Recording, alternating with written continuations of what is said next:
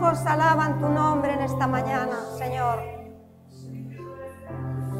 Tus hijos se postran delante de tu presencia, Señor.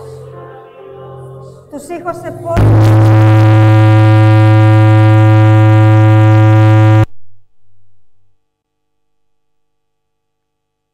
delante de ti, Señor. Nos postramos delante de tu presencia, Señor. Porque tú eres soberano, Señor. Tú eres soberano. Tu poder es manifiesto, Señor, en este lugar.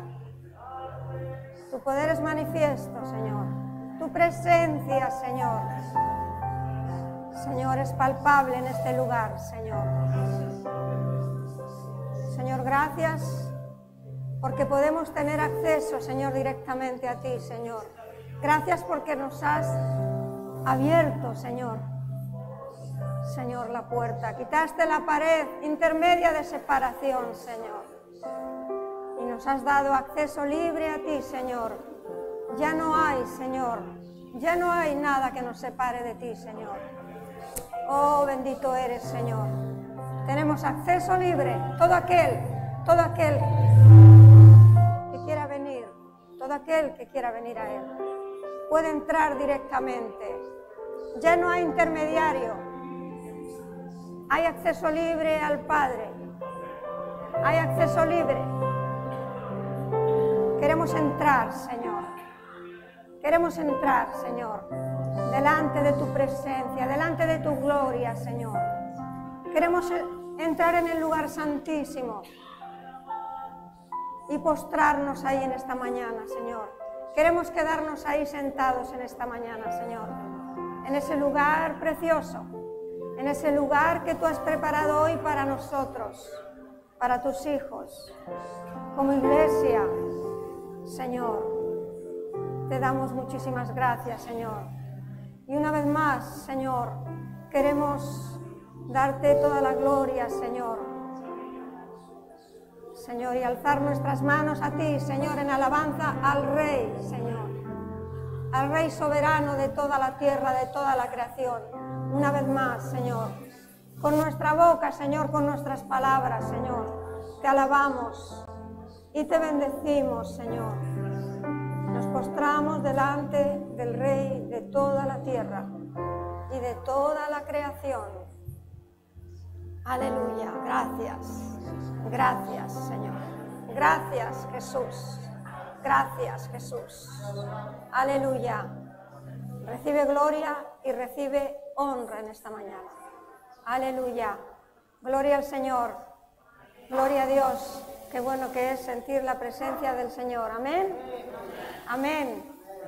Podemos sentarnos. Bien. Queremos saludar, primeramente, bienvenidos a todos.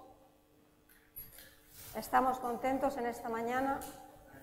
Estamos agradecidos al Señor un día más porque Él está con nosotros, porque seguimos sintiendo su presencia en su misericordia en todo momento. Y también queremos, queremos dar la bienvenida a todos aquellos que nos siguen por las redes. Que el Señor os bendiga mucho. Y también queremos expresar nuestro apoyo y nuestro cariño al pueblo cubano en esta mañana. Queremos enviarles nuestro apoyo en oración a ese pueblo que, que, adora y que alaba a Dios. Que Dios les ayude y que Dios les dé lo que están pidiendo. Amén. ¿Les apoyamos como iglesia? Amén. Así es. Muy bien, hermanos. Me gustaría compartir la palabra en esta mañana. Quedaros con esa imagen que tenéis ahí. Quedaros con esa cruz. Y esa figura que hay ahí postrada, lo puedes poner tú mismo si quieres. si quieres. Y me gustaría compartir la palabra bajo el tema sentados en lugares celestiales. Sentados en lugares celestiales. Y me gustaría compartir la palabra bajo el texto en Efesios 2. Efesios 2, 1 al 14. Estoy compartiendo esta palabra en los días que hemos estado descansando. El Señor me, ha hablado sobre esto. He estado estudiando un poquito en esos días, que había tiempo para ello. He estado estudiando un poquito alguna de las epístolas del apóstol Pablo. Y veía como primero empecé por la epístola a los Gálatas y veía el carácter de Pablo al escribir, como escribe en la epístola a los Gálatas. Veía cómo era fuerte, consistente, como que Dios había tratado con él, pero todavía no había tratado lo suficiente, ¿no? Tenía carácter, el apóstol Pablo era un hombre de mucho carácter. Y sin embargo, cuando ya llegué a los Efesios, a la epístola de los Efesios, ya se le ve de otra manera. Ya hay un Pablo más templado, ya hay un Pablo que, mira mejor lo que dice, ¿eh? con más calma, con más misericordia. Y ahí es donde el Señor me hablaba, ¿no? Y veía cómo el Señor tiene que hacer su obra en nosotros, ¿verdad? Cómo desde el principio, cuando hemos venido a Él, cómo hemos venido y cómo el Señor va haciendo su obra en nuestras vidas como creyentes. No por nada, sino porque le hemos dicho, Señor, te entrego mi vida, obra en mi vida. Porque si no le decimos eso, el Señor no lo hará. Porque Él es un caballero y siempre decimos lo mismo.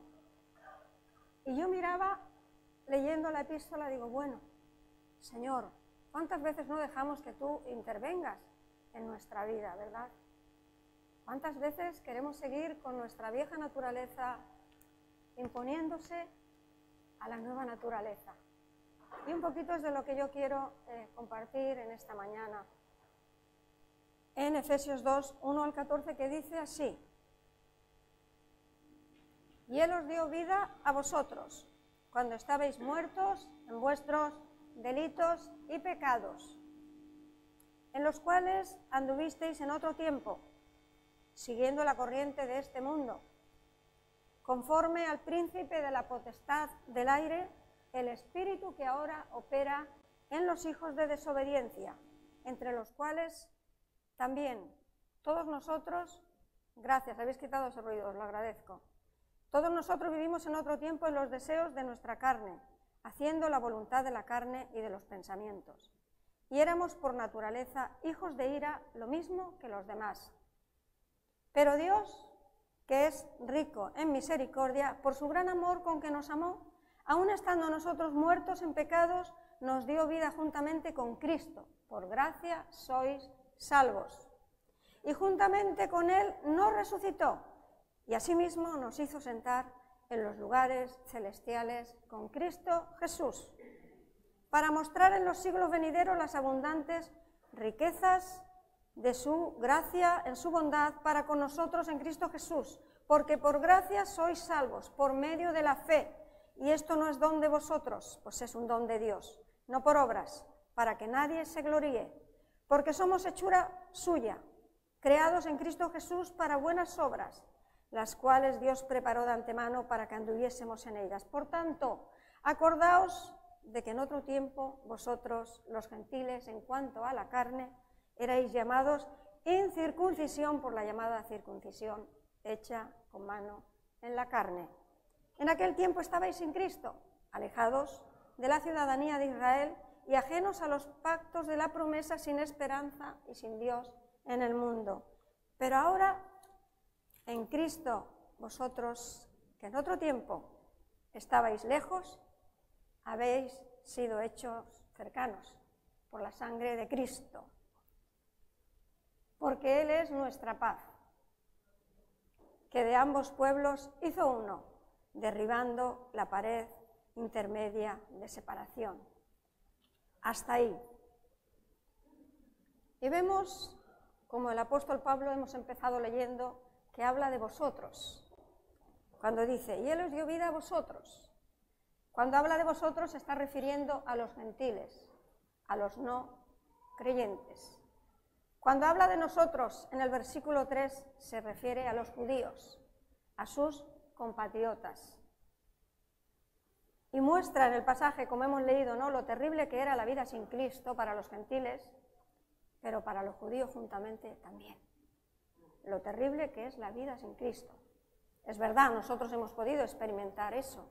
Una vez que hemos experimentado la vida de Cristo en nuestras vidas, podemos darnos, cuenta lo terrible que sería vivir sin Cristo. Una vez más, otra vez. No queremos, ¿verdad? No queremos volver ahí. El apóstol Pablo comienza señalando con una metáfora su estado antes de creer en Cristo. Dice que estabais muertos en vuestros delitos y pecados. Y él está indicando una condición anterior y continua, la condición que teníamos anteriormente. Y que continuábamos hasta que un día decidimos creer en Cristo. Y no está diciendo de una muerte, de una condición física, sino una muerte espiritual. Porque podemos estar vivos, pero podemos estar muertos espiritualmente. No sé si alguna vez han oído esa expresión, estoy muerto en vida. Yo la he oído muchas veces, estoy muerto en vida. ¿Eh? Pues es un poquito lo que el apóstol Pablo está queriendo aquí enseñar, la capacidad de responder a Dios en nuestra vida. Nosotros hemos respondido a Dios. Entiendo que si estamos aquí en este lugar es porque ya hemos respondido a Dios en nuestra vida. Y la causa de esa muerte espiritual, él la dice que son, estabais muertos, y lo, lo llama como delitos y como pecados. Los delitos y los pecados representan las malas obras, del viejo hombre. Representan las malas obras del viejo hombre. Y este estilo de vida rebelde era conforme a la corriente de este mundo. Hoy en día es lo mismo. El apóstol Pablo habla de aquel tiempo, pero hoy en día es lo mismo. Exactamente. Las personas que se dejan llevar por la corriente que hay en este mundo, que todos sabemos cómo es, y cada vez vamos más allá, cada vez peor conforme a la corriente de este mundo y al príncipe de la potestad del aire, que todos sabemos quién es, nuestro enemigo, el diablo. Es decir, una vida desobediente y pecaminosa que los gentiles vivían en ese tiempo según las costumbres del mundo, según las costumbres de este mundo, todos aquellos que viven sin Dios. Es así de claro. No podemos adornarlo, lo siento, porque es así, es así de claro. Y el apóstol Pablo describe a este mismo príncipe como el espíritu que ahora actúa en los hijos de desobediencia. Y es un espíritu maligno que ejerce influencia sobre los que viven en el pecado y se caracterizan por su rebeldía con Dios. Porque todo aquel que vive en el pecado y practica el pecado realmente está siendo rebelde a Dios. Realmente no está teniendo en cuenta a Dios. Vive para sí mismo, sin más vive para sí mismo. No es nuestro caso, que hemos creído en Dios y que hemos decidido vivir para Él. Por lo menos debe de serlo, ¿vale? Los pecados no hacen al pecador, sino que el pecador hace pecados. Los pecados no hacen al pecador, el pecador hace pecados. Malos actos, malas obras, etcétera, etcétera, etcétera. El hecho de que todas las personas, sin excepción, cometemos pecado, prueba que tenemos la misma naturaleza pecaminosa. Esa vieja naturaleza, ¿verdad? Que siempre está queriendo salir a flote. Estamos perdidos en pecados y no podemos salvarnos por nuestra propia cuenta. No podíamos salvarnos por nuestra propia cuenta. Por mucho que lo intentábamos, ¿verdad? Por mucho que intentábamos muchas cosas, salir de donde estábamos, de nuestra condición, era imposible. Pero podemos meditar en eso en esta mañana. ¿Significa esto que solo los cristianos hacen cosas buenas? Podíamos pensar, por supuesto que no. Por supuesto que no. Muchos, hay mucha gente que hacen bien a los demás y que hacen mucho bien a los demás. Hay muchos que son morales, que tienen moralidad, que son bondadosos, que respetan las leyes, etcétera, etcétera. Y comparados con los criminales diríamos que son muy buenos. Pero en la escala absoluta de Dios, nadie es lo suficientemente bueno como para ganar la salvación. No hemos ganado la salvación porque seamos muy buenos, ni por las muchas obras buenas que hayamos podido hacer. Así que aquellas personas que dicen que están tranquilos porque ellos hacen cosas buenas, yo he tenido que oír eso, que ellos hacen, hacen bien a los demás y que hacen bien a todos y que están tranquilos, pero no es suficiente, no es suficiente. Y el apóstol Pablo lo que está queriendo dejar bien claro es todo esto que no es por nuestros méritos, que no es por nuestras obras. En cierta ocasión, en Marcos 10, le dijeron a Jesús, Maestro bueno. Y Jesús les contestó, ¿por qué me llamas bueno? Si, si solamente hay uno que es bueno. No hay ni uno que sea bueno, solamente Dios es bueno. Solamente Dios es bueno. Y yo ahí veía un poco la condición ya del apóstol Pablo, como decía al principio, como que Dios ya había tratado ahí con su vida, ¿verdad? Ya estaba tratando profundamente en su corazón, ahí. Y ya veía las cosas de otra manera. Lees los Gálatas y es totalmente diferente. De la misma manera, no es por nuestras obras, no es por lo que nosotros hagamos. Yo trabajaba anteriormente y solían decirme las señoras con que trabajaba, María, tienes ganado el cielo. Y yo les decía, no, por esto no tengo ganado el cielo, porque me gustaba atenderlas bien. Y yo les decía, no, por esto no, sí tengo ganado el cielo, pero no por esto, sino porque Cristo me ha dejado entrar en él. ¿eh? Así que no es por nuestras obras, no es por nuestras obras. El Señor ha dispuesto todo muy bien que dependamos de Él. ¿eh? Como lo vemos en la carta, si seguimos leyendo, solamente cuando unimos nuestras vidas a Cristo podemos tener algo de bondad en nuestras vidas y ante los ojos de Dios. Solamente a través de su Hijo Jesucristo es que Él nos ve en esa condición. Solamente a través de ese sacrificio es que Él nos ve en esa condición. También hay algo aquí que hemos leído en el versículo 3, que dice, entre los cuales también nosotros vivimos en otro tiempo, en los deseos de nuestra carne, haciendo la voluntad de la carne y de los pensamientos. Y dice que éramos por naturaleza hijos de ira. Y me llamaba la atención eso. Hemos estado hablando en estos días, estudiando el Apocalipsis sobre los hijos de ira, hemos estado hablando un poco. Y el apóstol Pablo se refiere a los hijos de ira simplemente aquellos que reciben la ira de Dios porque rechazan a Cristo, porque rechazan a Cristo. No rechacemos nunca a Cristo. No rechacemos nunca a Cristo. Amén.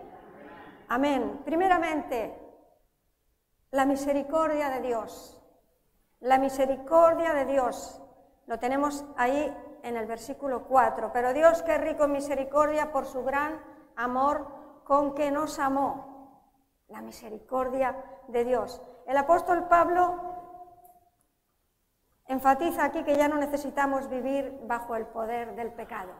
Hemos sido libertados por la misericordia de Dios, por el gran amor con que Él nos ha amado, el gran amor que Él nos ha demostrado. Ya no hay poder del pecado que nos asedie, que nos subyugue, que nos tenga oprimidos. Ya no hay ese poder en nuestras vidas, porque Dios, que es rico en misericordia, nos ha amado. Cristo destruyó en la cruz la paga del pecado.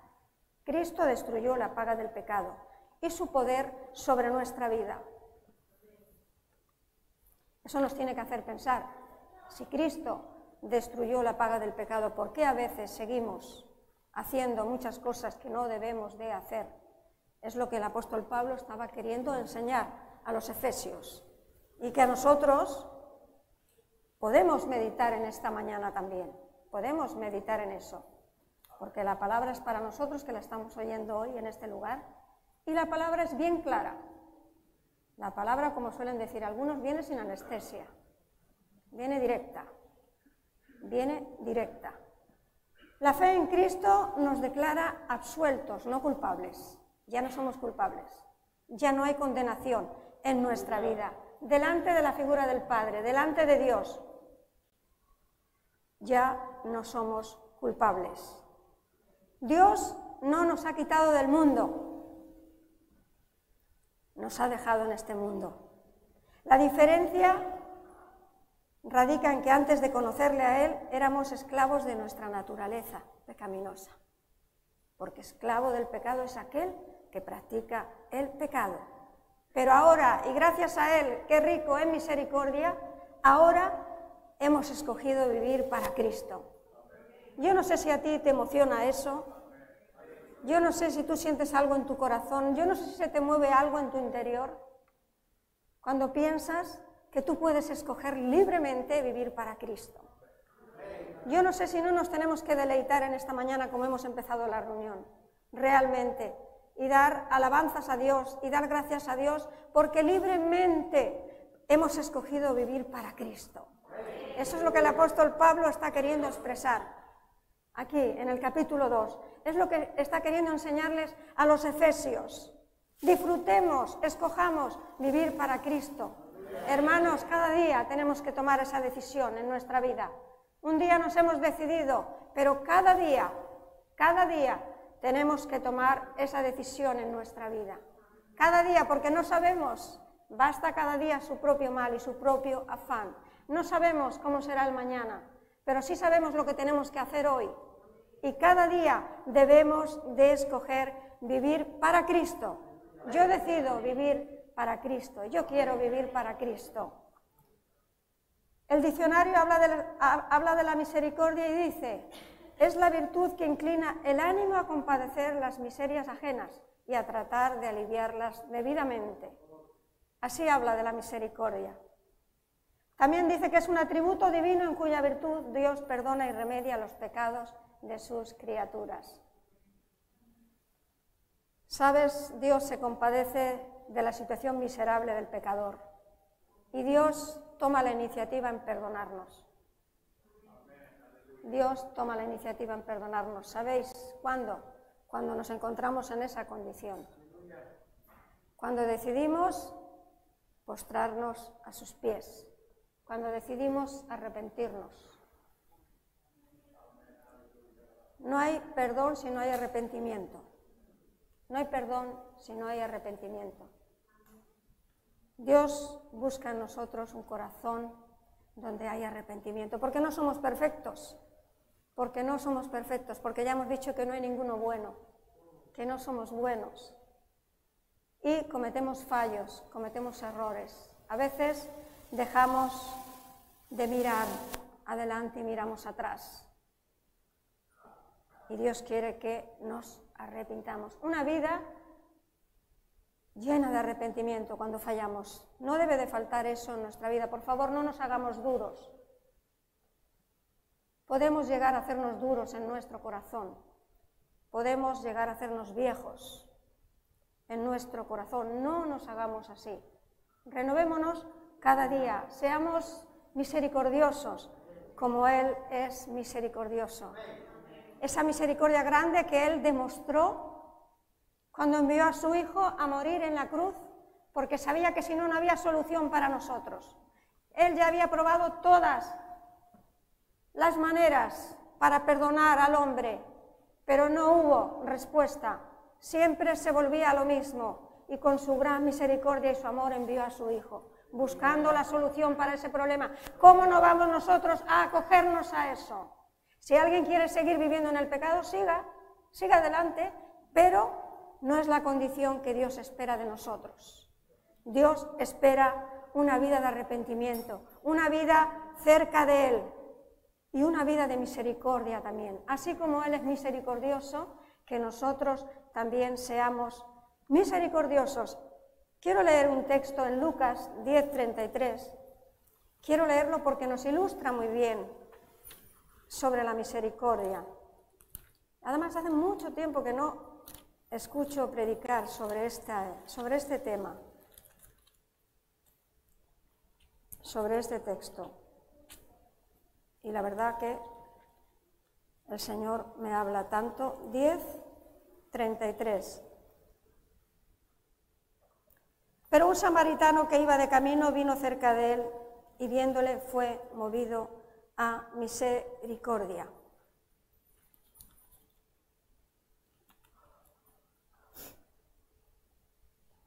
Respondiendo Jesús dijo, un hombre descendía de Jerusalén a Jericó y cayó en manos de ladrones, los cuales le despojaron e hiriéndole se fueron dejándole medio muerto. Aconteció que descendió un sacerdote por aquel camino y viéndole pasó de largo. Asimismo un levita, llegando cerca de aquel lugar y viéndole, pasó de largo. Pero un samaritano que iba de camino vino cerca de él y viéndole fue movido a misericordia y acercándose vendó sus heridas, echándoles aceite y vino, y poniéndole en su cabalgadura lo llevó al mesón y cuidó de él. Otro día al partir sacó dos denarios y los dio al mesonero y le dijo, cuídamele, y todo lo que gastes de más yo te lo pagaré cuando regrese. ¿Quién pues de estos tres te parece que fue el prójimo del que cayó en mano de los ladrones? Él dijo, el que usó de misericordia con él. Y Jesús le dijo, ve y haz tú lo mismo. Y Jesús nos está diciendo en esta mañana, ve y haz tú lo mismo. No te está diciendo quizás que si encuentras a alguien en el camino tirado, que hagas lo mismo, pero sí te está diciendo, sé misericordioso, ten misericordia. No seas tan duro, no seas tan dura. Yo creo que el Señor quiere ablandar nuestros corazones. Yo creo que el Señor quiere quitar la dureza de nuestros corazones. ¿Sabes que en la vida se forma grasa alrededor del corazón? Pues por la mala alimentación, por el poco cuidado o simplemente por alguna enfermedad. No tiene por qué ser todo. Pues de la misma manera espiritualmente también pasa así. Y yo creo que Dios quiere cambiar eso en nuestra vida. Yo creo que Dios quiere quitar eso de nuestra vida. Yo creo que Dios quiere que tengamos un corazón perfecto, un corazón que siente, que late, que vive sano, un corazón sano para Él, un corazón que tiene misericordia. ¿Por qué? Porque Él es misericordioso. La misericordia de Dios ha sido grande. Hermanos, ¿ha sido grande la misericordia de Dios en tu vida? En la mía sí.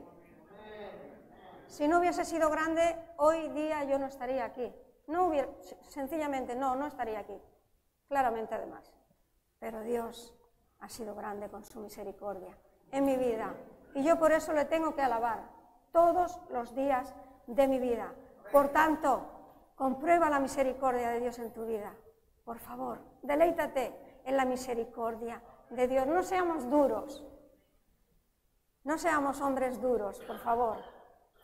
Seamos hombres y mujeres que sienten, que tienen un corazón sensible, por favor, que sentimos las cosas de Dios en nuestras vidas, que sentimos por los demás, que padecemos por los demás. Dios quiere que seamos así. Continúa adelante. Dice en el versículo 5 también que nos dio vida, que Él nos dio vida. aún estando nosotros muertos en pecados, nos dio vida juntamente con Cristo. Por gracia sois salvos. Creo que queda bien claro que hemos sido salvados y todos tenemos esa convicción de que hemos sido salvados. Literalmente, el apóstol Pablo les está diciendo a los efesios, habéis sido arrancados literalmente de una muerte segura. Habéis sido arrancados literalmente de una muerte segura para que vosotros podáis comprender en lo más íntimo de vuestro ser lo que significa ser salvados. El Señor nos ha hecho ver dónde estábamos y dónde estamos para que podamos entender lo uno y lo otro. Yo creo que eso está claro y todos lo entendemos. Bien, en esta mañana nos podríamos preguntar, como yo he dicho hace un momento, ¿dónde estaríamos si no hubiésemos conocido a Cristo? Cada uno sabe dónde estaríamos o simplemente ya no estaríamos, también puede llegar a ser, si no hubiésemos conocido a Cristo.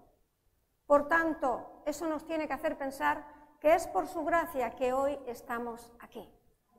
Por gracia sois salvos. Es por su gracia que hoy estamos aquí.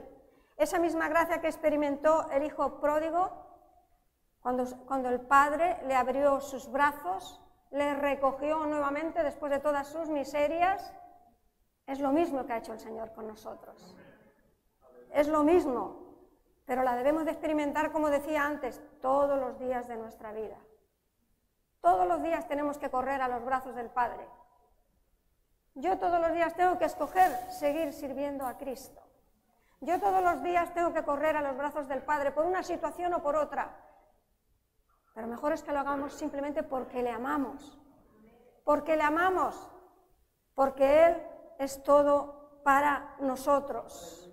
Y también porque quiero buscar la aprobación de Dios. Yo no sé si a ustedes les gusta buscar la aprobación de Dios. A mí sí. Yo quiero recibir aprobación de Dios. De los hombres me da igual. He aprendido a que me dé igual. Hubo un tiempo que no me daba igual y siempre luchaba y luchaba por buscar que alguien aprobara lo que yo hacía. Pero el Señor me ha enseñado que no debe de ser así, que no me tengo que preocupar por lo que piensen los hombres, sino que me tengo que preocupar de lo que Él piense de mí. Por lo tanto, yo tengo que buscar su aprobación todos los días.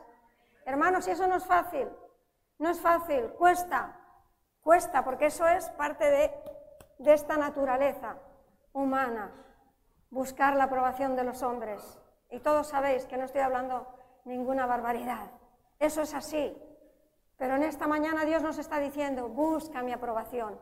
Ven cada día a mis brazos a buscar mi aprobación. El Señor quiere que corramos a Él.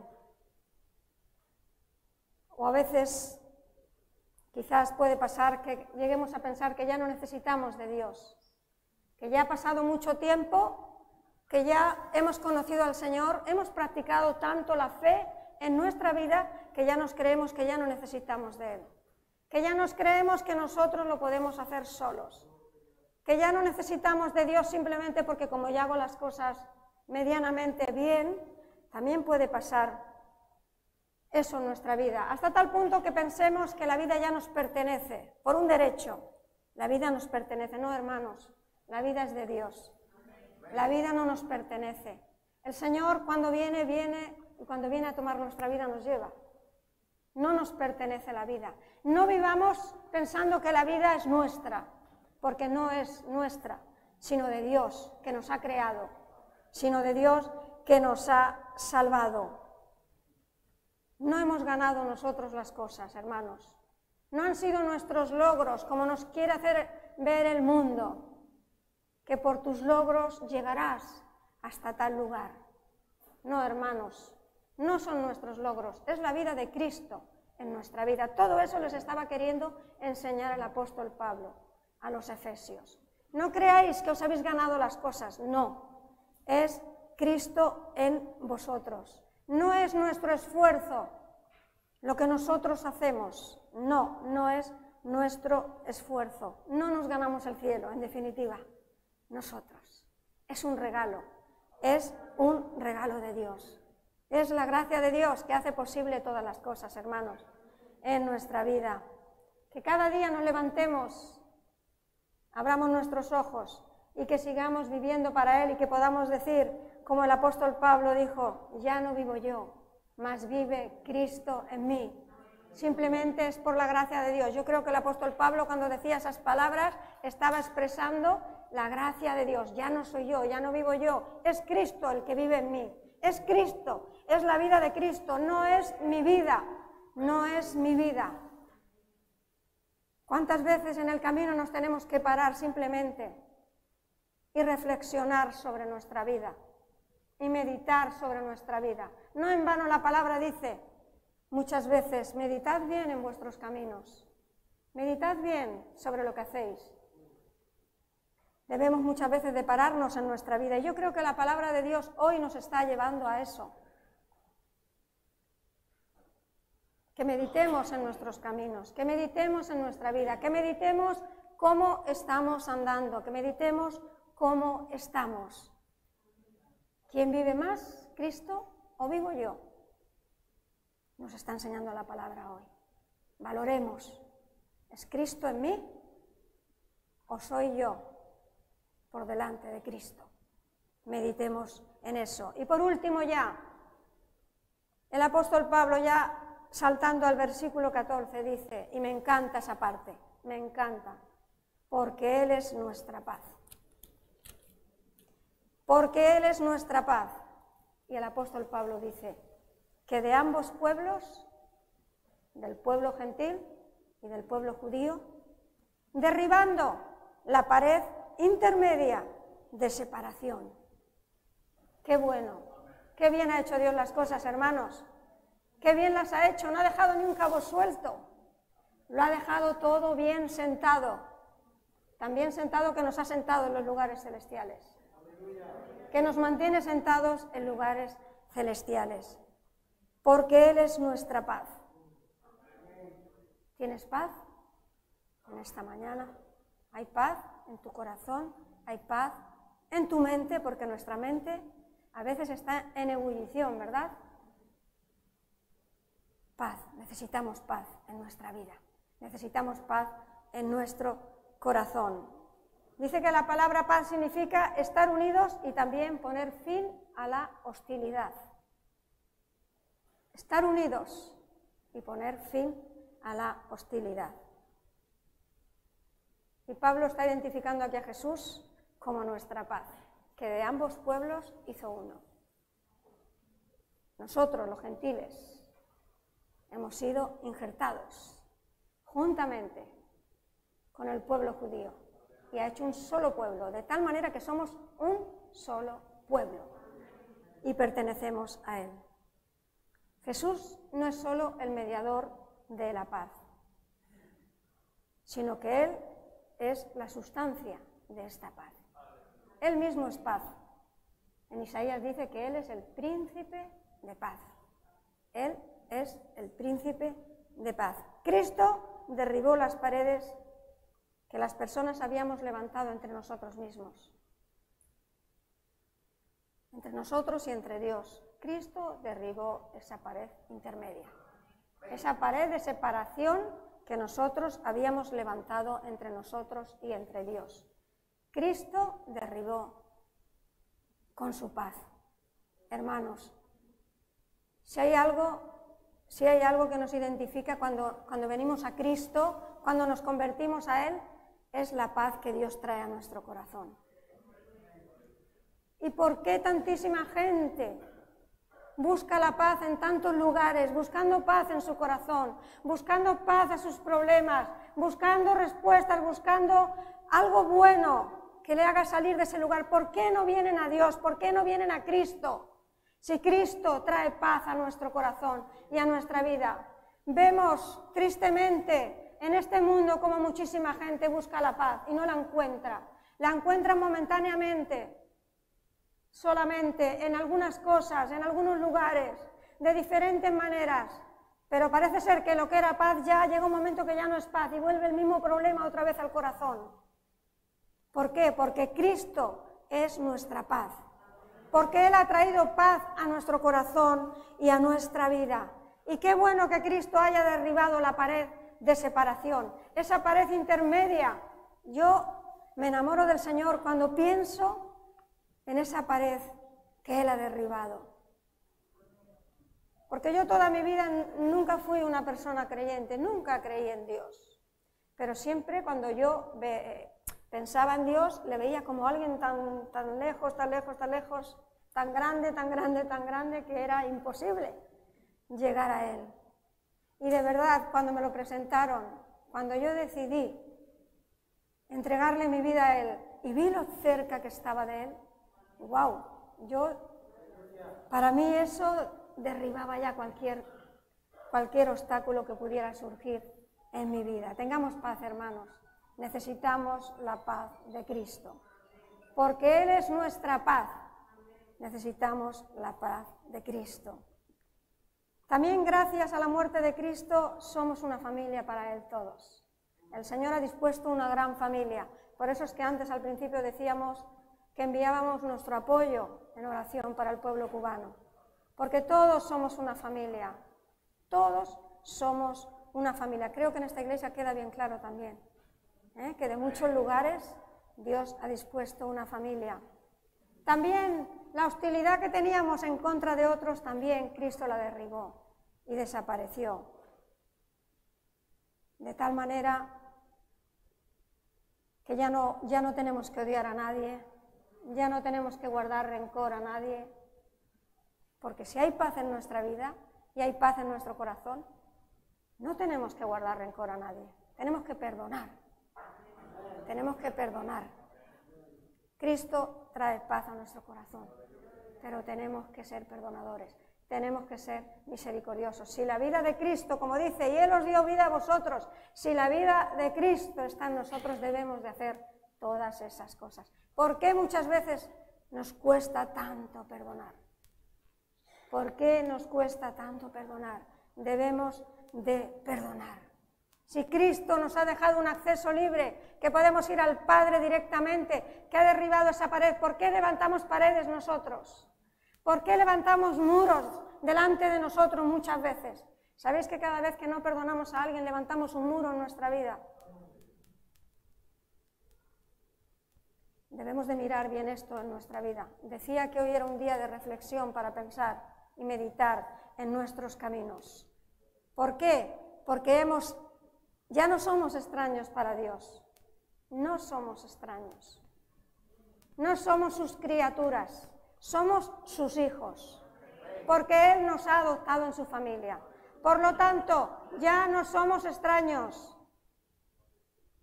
Ahora somos parte, somos templo del Espíritu Santo. Somos templo del Espíritu Santo con Jesucristo como la principal piedra del ángulo. Cristo es la principal piedra, es el que sostiene mi casa. Cristo es el que sostiene mi vida. Hermanos, si no fuese por Cristo, os puedo asegurar que hubiese sido muy difícil todo si no hubiera sido por Cristo. Hubiese sido muy difícil si no fuese por Cristo en mi vida y porque yo un día tomé una decisión de seguir a Cristo, hubiese sido muy difícil en mi vida. Y estoy hablando aún de creyente, no estoy hablando de atrás. Hablo como creyente. En todo mi tiempo, en mi peregrinaje, diríamos, hubiese sido difícil si no hubiese estado Cristo ahí en mi vida. Así que hermanos, disfrutemos de la vida en Cristo. Disfrutemos de la vida en Cristo no vivamos simplemente como sin más, porque toca, porque hay que vivir, porque, bueno, pues porque todavía cuando el Señor quiera, no, disfrutemos cada día la vida en Cristo, por favor, y disfrutemos la vida en Cristo haciéndole la vida más agradable a otros, por favor. Que también tenemos que mirar eso. Hagamos la vida agradable a los demás, a todos aquellos que tenemos a nuestro alrededor, por favor, no cuesta nada simplemente someternos a Cristo y hagamos la vida más fácil para aquellos que tenemos alrededor nuestro. Amén. Gloria al Señor. La vida de Cristo está llena de riqueza. Hay riqueza en el Señor. El Señor es rico, hermanos. Nosotros no, pero el Señor es rico. Él tiene riquezas abundantes para nuestra vida, sobre todo para tu corazón y para el mío sobre todo para tu corazón y para el mío. Yo quiero un corazón lleno de Dios. Yo quiero un corazón lleno del Señor en mi vida. En Juan 14, 27 dice la palabra, la paz os dejo, mi paz os doy. Yo no os la doy como la da este mundo. Y luego dice, no se turbe vuestro corazón ni tenga miedo. Hermanos, no temamos. Hermano, no temas. No temamos, no temamos, no tengamos miedo, no tengamos miedo. Por el contrario, tengamos paz en nuestra vida, tengamos paz en nuestro corazón, porque Él es nuestra paz, porque Cristo, cuando alguien te pregunte, hermano o hermana, se nota que eres una persona de paz, ¿de dónde viene? De Cristo.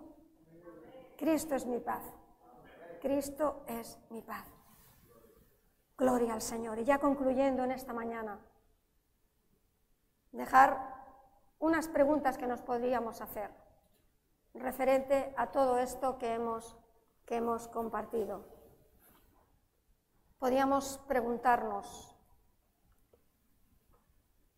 ¿cómo estamos viviendo en este tiempo? Este tiempo que ha sido difícil, que ha sido duro, verdaderamente, salir de, de esta pandemia, que estamos saliendo, pero que estamos todavía ahí. Ha sido duro, hermanos, no ha sido fácil y todos lo sabemos. No estoy diciendo nada nuevo, esto ya lo sabemos. A día de hoy, a día de hoy, ¿cómo estamos viviendo? ¿Estamos cerca de Dios o estamos alejados de Dios? Nos debemos de preguntar en esta mañana. Cada uno quédese en su lugar sentado. Si quieres mm, mm, pensar un poquito ahora, cerrar tus ojos como quieras. ¿Estamos viviendo cerca estamos lejos de Dios? Yo me tengo que hacer esa pregunta en esta mañana. El Señor me lleva a preguntarme eso. Hemos dicho claramente, y el apóstol Pablo así nos lo enseña, que el pecado nos aleja de Dios. El pecado nos aleja de Dios. Examinemos hoy nuestra vida. ¿Estamos echando mano de la misericordia de Dios o por el contrario queremos vivir nuestra vida solo contando con Él cuando nosotros queremos? También tenemos que mirar eso en este día. ¿Contamos con Él para todo o simplemente ya creemos que lo hacemos nosotros y que ya no necesitamos de nadie? Que ya no necesitamos de las personas que Dios ha puesto a nuestro alrededor, que a veces hay que contar con ellas y que ya ni contamos. Que vamos y, ya vamos con las cosas hechas. Eso también lo tenemos que mirar en esta mañana. O si por el contrario simplemente estamos disfrutando con Él en ese lugar privilegiado que es el lugar celestial que Él ha preparado para que nos sentemos. A mí me gustaría que en esta mañana, sin más, si estamos sentados en ese lugar celestial que Él ha preparado, quiero decirte en esta mañana que quedes ahí, que no te levantes. Quédate en ese lugar que Él ha preparado, ahí en la cruz, esa imagen que tenemos ahí. Y cada día ve ahí, y cada día póstrate y arrodíllate delante del Señor. Disfruta del privilegio que es estar sentado en un lugar celestial que Dios ha preparado para nosotros. No nos levantemos de ahí. Yo por el contrario, ahora quiero decirte en esta mañana, si tú necesitas más de Dios o te sientes identificado en estas preguntas que nos hemos hecho al final y quieres que tu vida dé un cambio, Ponte de pie. Yo estoy de pie ahora mismo, pero yo soy de las que me voy a poner de pie porque necesito un cambio en mi vida realmente. Yo necesito un cambio en mi vida. Ponte de pie y vamos a orar en esta mañana. Con toda libertad, hermanos. Hemos dicho que somos libres y que nos ha dado vida y que juntamente con Cristo somos libres y juntamente con Cristo tenemos libertad en nuestra vida para decidir y hoy estamos tomando una decisión. Yo quiero tomar una decisión en esta mañana. Y quiero tomar una decisión que afecte a mi vida espiritual. Porque quiero ir a más con el Señor. Quiero dejar actitudes que no glorifican a Dios en mi vida. Yo sé que el Señor quiere hacerlo en esta mañana. Yo sé que Dios quiere intervenir. Dios no quiere que yo siga caminando como sin más. Y muchas veces pensando que hago también las cosas. No, no es así. Yo no hago también las cosas. Dios es el que hace las cosas en mi vida. Yo creo que tenemos que pedir perdón en esta mañana al Señor por muchas cosas, me parece. Yo tengo que pedir perdón al Señor en esta mañana por muchas cosas. Y Dios quiere que vivamos arrepentidos, que haya arrepentimiento en nuestro corazón. Hemos dicho que sintamos con nuestro corazón un corazón sensible. Yo no quiero que mi corazón se haga duro, no, por favor, Señor, no lo permitas. Que mi corazón se endurezca, Dios mío, y me olvide de todo, me olvide de dónde vengo, Dios mío. Oh Señor, oh bendito eres tú, Señor. Oh Rabacamaita, Rabacanta, Rabacori, Rabarabacai, Sharrabacata, Rabacota, Rabarabarabarabacai. Oh Yarabasta, Rabashira, Rabarabacanta, Rabacori, Rabasai. Y ba ba ba ba kama canta ramakota rabacai yarabasta rabasai. Oh Señor, aquí estamos Jesús. ¿Qué podemos decirte, Señor? Señor, no es buena la mucha palabrería, Señor. ¿Qué podemos decirte, Señor? ¿Qué podemos decir en esta mañana, Señor? Señor, no podemos decir nada, solamente pedir perdón, Señor. Oh,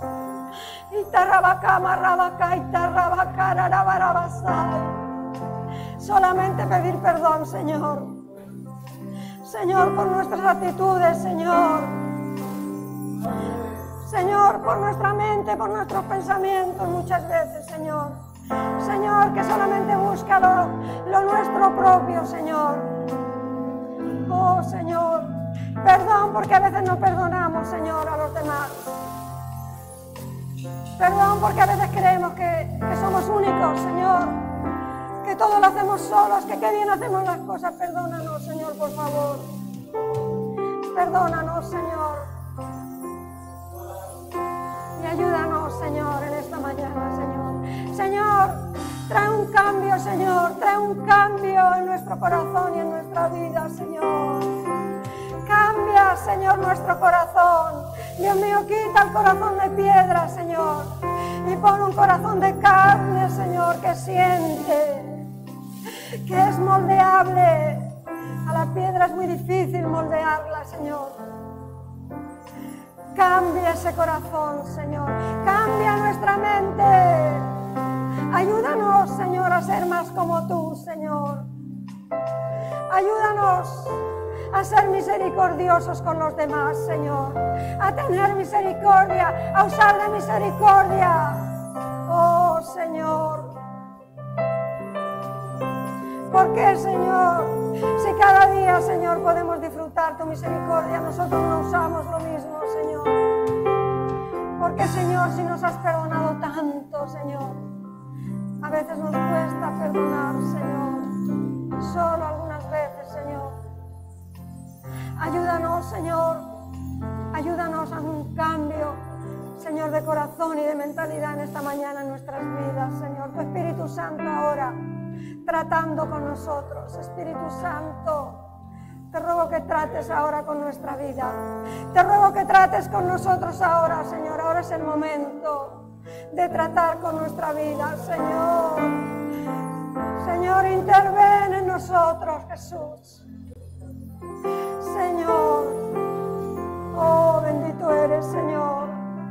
Obra en cada uno, Señor, de la vida de mis hermanos, Señor, y mi propia vida.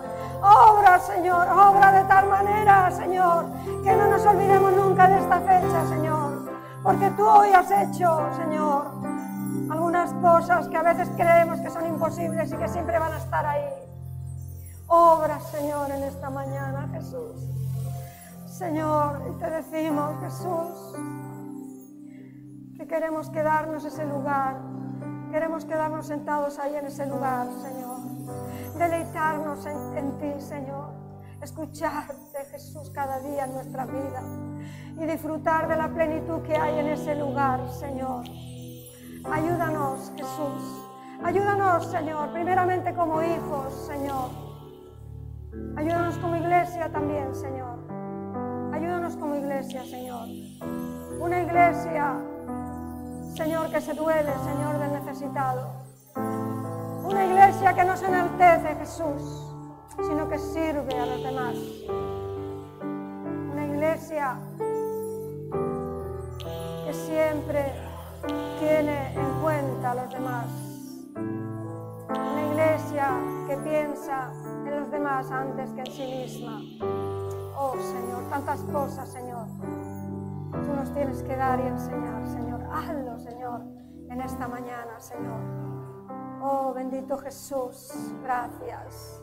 Gracias, Señor. Gracias porque tú nos permites valorar todo esto, Señor. Gracias porque tú, Señor, haces posible este momento tan especial. Solamente tú, Señor. Sin ti no sería así, Señor. Gracias, Señor. Gracias. Quédate con nosotros, Espíritu Santo. Quédate con nosotros. Llénanos inunda, inunda con tu paz, porque tú eres nuestra paz. Aleluya. Gracias, Señor.